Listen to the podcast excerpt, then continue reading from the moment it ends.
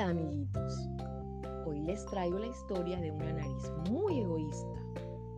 El poema se llama La nariz y los ojos de Rafael Pombo. Vamos a ver qué pasa. Púsose la nariz malhumorada y dijo a los dos ojos, ya me tienen ustedes jorobada cargando los anteojos. Para mí no se han hecho que lo sude el que por ellos mira. Y diciendo y haciendo, se sacude y a la calle los tira.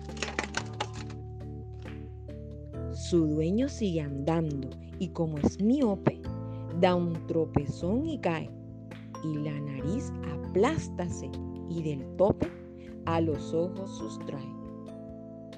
Sirviendo a los demás frecuentemente, se sirve uno a sí mismo y siempre cuesta caro el imprudente selvático egoísmo.